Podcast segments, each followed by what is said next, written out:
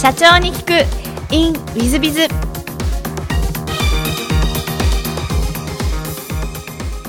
本日の社長に聞くインウィズは株式会社グロブリッジ代表取締役大塚誠様です。まずは経歴をご紹介させていただきます。えー、大手コンサルティング会社にて数々の大手チェーンの立ち上げサポート後独立、えー、飲食企業を設立し5年で直営85店舗、えー、フランチャイズ30店舗以上を立ち上げた実績をお持ちの方でいらっしゃいます。その後大衆居酒屋チェーン路線から一点全店業態変更を決意ネットマーケットを活用し3年で新たな65業態を作り上げた、えー、素晴らしい飲食業の社長様でいらっしゃいます。大塚社長様よろしくお願いいたします。よろしくお願いします。えっ、と最初のご質問なんですがご出身は千葉ということで小学校中学校時代どんな幼少期をお過ごしになられましたでしょうか？はい。ちょうど千葉の僕が育った時代はですねあのご存知かと思いますが「あのスクール・ウォーズ」という、えー、大変あの有名なドラマがありまして、えーまあ、不良がラグビーであの構成していくようなドラマで一世風靡をしたんですけれどももしくはあのビーバップ・ハイスクールっていう、まあ、2人のあのヤンキーがですね、えー、中心になったあ漫画で、まあ、これも一世風靡したんですけど、まあ、それのまあ荒廃した学校みたいなイメージがちょうど、えー、しっくりくるような学校で、えー、育ちましたので、えーまあ、本当にあの他校から恐れられる学校で、ま、僕自身は当時、まあ、身長も低くて華奢だったので。まあ、グループにはいましたけどただやっぱり先輩がやばい人が多くてですね、えーまあ、とにかく荒廃した学校で、まあ、普通にあの学校の廊下をバイクは日常的に走ってましたし、まあ、本当にあのチェーンをプロレスラーじゃないですけど振り回しながら走って日常的に頭から血を流してる人が歩いていましたしまあ、そんな中で育ったので僕はそのヤンキーっていう言葉はあのマイノリティだと思ってなかったです正直。もうだ全員がヤンキーなんで逆にあの一般の人っていうのがヤンキーでなんかどっちかというとヤンキーじゃない人の方が変わってるぐらいの、まあ、そんな中で育って、まあ、僕先ほど言ったようにその中心にいたわけではないので常にあのいいポジションにいながらあなんかその中心にいる人のおかげでなんかいいいい影響をもらえるみたいな、まあ、そんなあの調子のいい人だった気がします。なるほど、ちょうどあのドラマ終わったばっかしかもしれませんが今日から俺はもう、はい、えー、不良番組で千葉千葉でしたね。ですし、はいはい。あのまあ、大塚さんの雰囲気を持ち出すというヤンキーっぽいところたちはあるかもしれませんが、そういう時代でいらっしゃる方ね。そうですね。えっ、ー、と高校も千葉の方でいらっしゃいますそうです。はい。でそちらの方はどういう高校でいらっしゃったんですか？えっ、ー、と高校はですね、そのまあもともと実はラグビーやりたいなっていうのはちょっとあったんですよ。で、まあそのスクローズ席もでかいんですけど。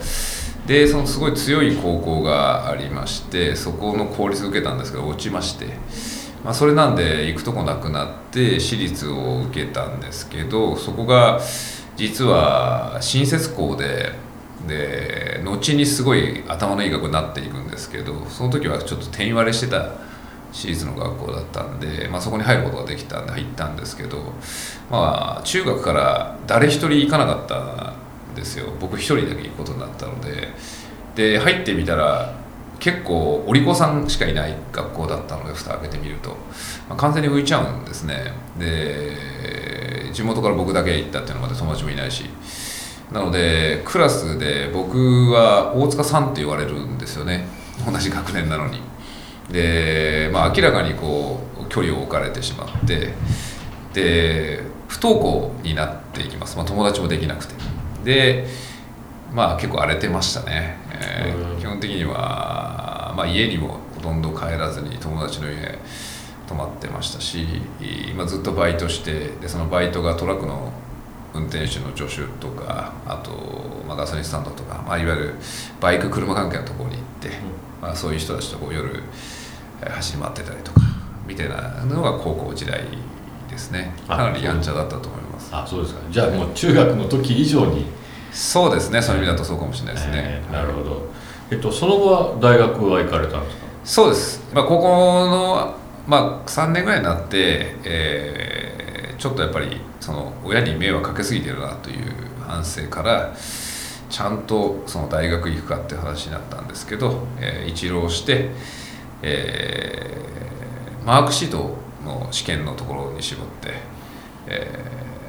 山間で行ける大学が、えーアジア大学と東海大学だったんで なんか OB の人怒られそうですけど 僕の頃はとにかくその勉強全くしなかったんでとにかく山間で行けるっていうのでやったら2年目にアジア大学受かりまして。大学に、はい、無事行きました。あの私あの大塚さんの前の仲間ですからよく知ってるんですか？ら、頭いいイメージなんですけど、そういうイメージじゃなくはい。喋っていただいてまして、はい。大変面白いお話でございますが、えっとアジア大学はどんなふうにして過ごされたんですか？えーまあ、当時の大学生は本当にもう皆さん一切勉強しないで麻雀と酒ですから、まあ、部活も入らなかったので、えー典型的なクラスの授業は全部大変でであとは酒飲んで麻雀やって以上です。えーなんかもうお話聞いてるともうずっとそんな感じなんではい、そういう まあ、大変びっくりする感じなんですが、えっとその後大学の卒業後は就職だと思うんですけどそうです、はい。えっとどんな会社に就職されたんですか？えー建設業界で、えー、とコンクリートの、えープレキャスト製品っていうんですけどその現場打ちっていう現場でコンクリートを打つんじゃなくて工場で、えー成形した、えー商品を運ぶ。なんでイメージしやすい U 字工っていうその U 字工事じゃないですけど U 字工っていうあの6 0センチのあの U の字型した側溝あるじゃないですか。あれ工場でこう固めて持っていくんですけどあれあれプレキャスト製品って言うんですけどあれの営業やってました。なるほど。はいなその会社を選ばれた理由は何か？えーこれも話すと長いんですけど僕に大大学4年までずっと麻雀とバイトしかしてなかったので就職、まあ、当時ちょっとバブルが弾けたぐらいの頃だったんでとはいってもまだ好景気で湧いてたので仕事もいっぱいあったし別に就職いいかと思ってたんですけどただその一応親の手前あのスーツリクルートスーツとあの黒い靴買ったんですけど一回も着なかったんですよね。あの就職活動しなかったんで。で履歴書も書いたことなくて。でたまたま2月ぐらいにその友達と夜中ずっと20あ48時間マージャンやるかっつって48時間寝ないでやってたんですけど朝方すげえ眠くて。で友達の家でやってたら友達の家にそのあのスーツかかっててスーツ明らかに一回も着てないんですよ。で「お前就活してないの?」みたいな話してで「俺もだよ」みたいな「ちょっとこれは親に悪いな」みたいなのでちょっとやっぱやろうと。でも手術権なかったんですよね。したらちょうどその時に何やどうやったらいいんだって言ってなんか雑誌見たらいいんじゃないみたいなので当時雑誌見たら2月に最後の合同説明会と in 東京ドームでやったんでこれ一回行こうっていうことで初めて履歴書を書いて初めてスーツして行ってでそのそこに来てる中で一番給料高いところに行ったらその人が僕欲しいっていうんで決まりました。なんで僕就職活動1回なんでかなり打率高い。あのまあいまあ一級筆だぐらいな感じでしょうかね。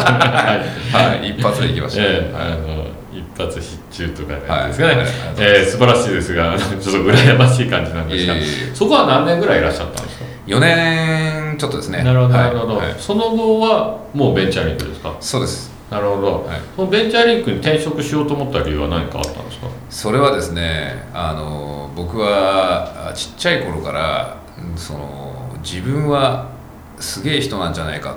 選ばれた人なんじゃないかって本気で思ってたんですけど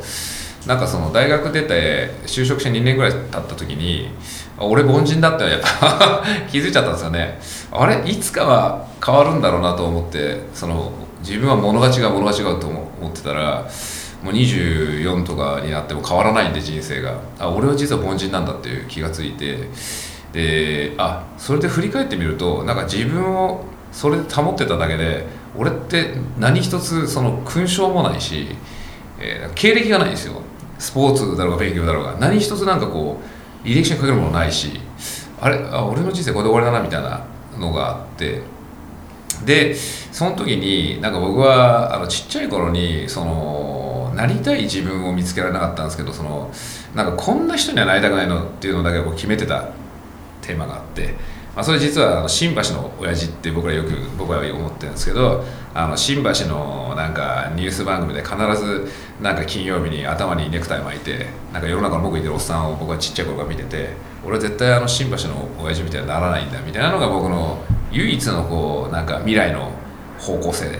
だったのがなんか振り返ってみると僕その就職して2年目になって毎週その5時のタイムカードを押す前にはもう居酒屋に入ってでみんなと酒飲んで会社の愚痴ばっかり言っていて。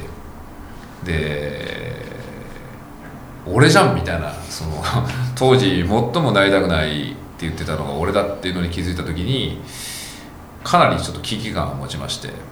でこれは人生変えようっていうのででも人生変える方法が分かんなかったのでこれ手に職つけるしかないなっていうんで、えー会社2年目終わった後ぐらいに、えー学校に通い出しまして、えーそれが宅建なんですけどでとにかくでかいことやりたいっていうことしか持ってなかったんで、まあ、不動産だなっていうので宅建受けて2年かけて宅建取ったので、えー転職をし活動始めてそれでその不動産受けたんですけど、まあ、その中でそれもあの今もある六本木の K コーポレーションっていうところがちょうど六本木の自社ビル建ててるところで部長待遇で、まあ、不動産やったことないのに僕多分採用面接めちゃくちゃいいんでしょうね。その人が部長待遇でってもうそれで内定が出て1個しか受けてないですよまだ、うん、なんで僕人生 2, 2発2中なんですよ。で、えーまあ、稽古の人いい会社だしいいかと思って六本木の自社ビル建ててたし。で決めてたんですけどそのなんかこれで俺の人生変わるかなみたいなすごい悩んで結局何の経歴もないしなんかこのまま型にはまった人生も嫌だなみたいな思っててやっぱりこうみんなにこう経営とか語れるようになりたいなっていうのをイコールコンサルタントっていうイメージでもう俺コンサルタントだっていう。で僕その建設業界のあのそのコンクリート屋の時は普通に土方だったんで普通に道路にドリルで穴開けたりしてる仕事からコンサルタントへの転職を図るんですね。ででベンチャーリンクに説明会に行って、えー夏に受かるっていう。だ3発3中なんですよ僕就職活動。はい。あのもう大変羨ましく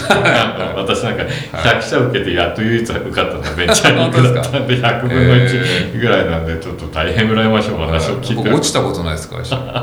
羨ましいなんでこの違いがあるんだろうっていう感じですが。えっとじゃあそのベンチャーリンク受かりまして。でベンチャーリンク払えてあのいかがだったんですか？あのベンチャーリンクの人生は。そうですね。驚異的ですねその僕はその全ての今の自分を人のせいにして生きてきたので結局その親のそのが金持ってないからだとかいい学校行かせてくれなかったからだとか頭の出来が悪すぎるとか 俺のせいじゃないみたいな遺伝子だみたいなことをずっと言い続けてきたのででもそれって多分なんかその自分をその驚かせるぐらいの人に会ってなかったんだと思うんですよね。でそれが僕ベンチャーリンク入ってみたら、まあ、僕は会長にまず憧れて入ったんですけど、まあ、会長なんてそもそも僕人間だと思えなかったのでもう実際5校出てましたしこれブッダかなんかなんだろうなと思って いずれ消える人だと思ってこう多分幻なんだろうなと思ったんですけど人間じゃないこれって人間として想像されるとありえないと思ったんですけど中入ってみたらあんまり会社と変わらないぐらいのレベルの人がもう続々いてこの会社何なんだっていう。とにかく僕の人生の24年間では全員が会ったことないくくりだったのでまあなんかワクワクしてましたねずっと。自分の可能性ってその今までいた人の中ではこういう人になりたいって会えなかったんで自分で作るしかなかったんですけどベンチャーが入ったらこんな人になりこういうふうになりたいっていう人たちいっぱいいるんであなれるかもなっていうその存在するんだと思ってですね。なんで実はずっと僕ベンチャーリンクで超過酷な労働、まあ、ご存知のように してましたけど全然あのモチベーションはずっと高かったですね、あそうですか。当時は多分本当に365日24時間働いてた感じでいらっしゃったと思うんですけども、はいね。全然あのその辛いとかそんな感じはなかったんですか？ないです。へ一切ないですね。ちょっと私と違ってて私はずっと辛いと思ってたんで、はいちょっと違うなとあの なんでこんな違うずっと楽しかったです。あそうですか、はい。ちょっとびっくりな話ですけど何かそのベンチャーリンクで学んだことっていうのは何があったかなっていうのは思い出せますか？いやもう全部ですけどね。あの僕の今の体の99.9%ベンチャー肉ですけど、一番学んだのはやっぱりその物事の捉え方だと思いますけど、うん。その全部まあ新田さんもご存知のようにまああの意味なんてないじゃないですか。その時点もそのものに対しても。それを意味つけてるのは自分だっていうのが分かったことが一番大きいですね。なので、まあ、今までの自分って結局その意味はつけられてるものであってそれをその僕は受け入れてる感じでしたけど、まあ、いわゆる、まあ、ものをその見るようになりましたよね。なるほはい、それは僕はベンチャーリンクのおかげですね。なるほど。大変ちょっと深い言葉でなんかあのグッとくるものがございますね、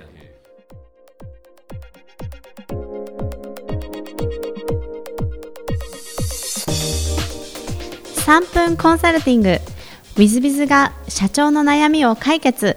本日の3分コンサルティングは J 社様群馬県研修会社さんでいらっしゃいます。はじめまして私は企画関東で、研修会社を経営しています J と申します。仲間内数名でスタートした会社ですがおかげさまで業績が大きく上がり昨年から社員を増やすとともに新事業にも着手できるようになりました。素晴らしいですね。業績が伸びてきたのは嬉しい限りですが、人数が増え、仕事も複雑になってくると、新たな課題が出てきました。少人数で運営していたときは、誰が何をしているかなど、目が届いてたのですが、現在は社内で何が起こっているのか、社員たちが日々何を行っていて、問題は起きていないか、など、把握しきれなくなってしまっていることに困っています。友人経営者にも相談したところ、日報代わりに帰宅前に全社員に今日の成果をメールするというルールも導入したと教えてもらいました。社員も面倒なのか、なかなか浸透せず、あまり機能していないとも言われました。新谷社長の会社では何か工夫している点はありますでしょうか。ぜひ教えていただきますと幸いです。えーということでいらっしゃいます。えーもうこれはもうどこの会社さんでも悩む話ですね。私も先日100名以上の従業員になった会社さんが、まあ、20名ぐらいが100名になった会社がもう全然把握してなくて困ってるというようなご相談を受けたことがございます。で、えー皆さん方はあのスパンノブコントロールという話は知ってらっしゃいますでしょうか？1人の人間は5名までしか面倒を見きれないというのを理論を立てた方がいらっしゃいまして、まあ、実際あの私も元部下たちをいろんなとこう観察してますと、えーやっぱり1人でですね多く持てて優秀なやつに7名ぐらいもうちょっとダメなやつだと1名か2名しか持てないとそれがまあマネジメント力の差ということになるんですが、えーそんな状況です。それでもやっぱりですね10名とか20名になるともうどんなに優秀なやつでもまあ見切れない、まあ、これはもう普通ですね。えーですので、えーと、どうしてもそうなるんだというふうに、まず一つはあの諦めることと、えマネジメントができる人を育てていかなきゃいけないということが、えー次の課題になるんじゃないかなと思います。えーまあ、もう一つはあの全体の動きなんかをちゃんと測るということでいうと、一つはうちの会社では就業規則まで入ってますが、日報を毎日ちゃんと出せと、えー社長も私も日報を出すと、役員もみんな出すと。いうのをルール化してます、そして就業規則の中に入れております。えーそういう意味では日報を出さないと、まあ、叱られますし、日報を毎月ちゃんと出した出さないというのが管理部から、えー知らせが来るのでちゃんと出させるようにしますので状況把握というのは日報を通じて、えーやらせていただくというのは一つの方法だと思います。でもう一つの方法は、まああのまあ、書いてらっしゃるあのおっしゃってらっしゃる通り、えー今日の成果とかメールするというのもあるしそれに対して社長さんがやっぱり返信をちゃんとするみたいなことを文化をちゃんとやってるかどうかっていうのは大きいんじゃないでしょうか。読みはいいんじゃないですね。書きゃいいんじゃないですね。そこに誰かと会話をするというかメールのやり取りをするというのが入るからその、えー状況把握も進んでいくというのがありますので、えーそういう意味では、えー、とせっかく日報とかメールで成果を上げる上げないっていうのをやり取りするというのも私はいいと思いますし LINE でやってもいいとは思いますがそういうのをちゃんとあの結果に対してちゃんと報告をお互いし合って逆に言えば返信し合うみたいな文化を作らなきゃいけませんね。そういう意味ではうちの役員たちにも、えー何かしら部下が成果を上げてるときは返信をするというのを、まあ、徹底したりするときもあります。またはあのこのメールに対してこの日本に対しては全員役員が返信しなさいと私が指示をするときもあります部長たちに指示するときもあります、えーまあ、そういうなんですかね双方向のことをやると多少は、えー、状況が把握できるんじゃないでしょうか。えー、とともに最後は、えーと、うちは実はもっと変わってまして管理部の、えーと、会議が月1回あるんですが管理部のメンバーには、えー、うちのその営業側のメンバーの体調であったりとか、え、様子であったりとかまたはその今暗くなってるか明るくなってるかみたいなことを一人一人全部チェックさせてまして全部聞きます。で誰々はどうだ誰々はどうじゃあほっといてもいいかと。じゃあ誰々はどうかと。まあ、ある意味、えー、言葉悪く言うとスパイですね、まあ、そういう意味で忍者とも言えますがそういうの管理部のメンバーは全社員のことをの、まあ、体調管理から状況把握まで全部やりなさいというのが私が管理部のメンバー3名に減命していることなのでその3名はいや誰々はちょっと今元気ないですね。今体調不良でよく休んでるんで誰かフォローしなきゃいけないですね。とこんなような報告が上がってきます。それに対して私が、えー、じゃあ彼は僕がフォローしよう。彼女は誰々さんこういうふうにフォローしてくれというのを実を言うと指示を出す時が、えー、時折あります、まあ、そういうことによって辞めそうな社員というのが把握できたりとか、えー、実は、えー、プライベート側で問題を抱えててその相談に乗れて解決策を出せてよかったこととかそんなこともございます、えー、ですのである意味、えーまあ、管理部総務部あたりにそういうふうにメンバーの把握を常にさせるみたいなことも重要なんじゃないかなと思います。さまざ、ま他にもいろんな方法があると思いますのでいろんな方法を試されたらいいんじゃないかなというふうに思っております。えー、本日の3分コンサルティングはここまで。また来週。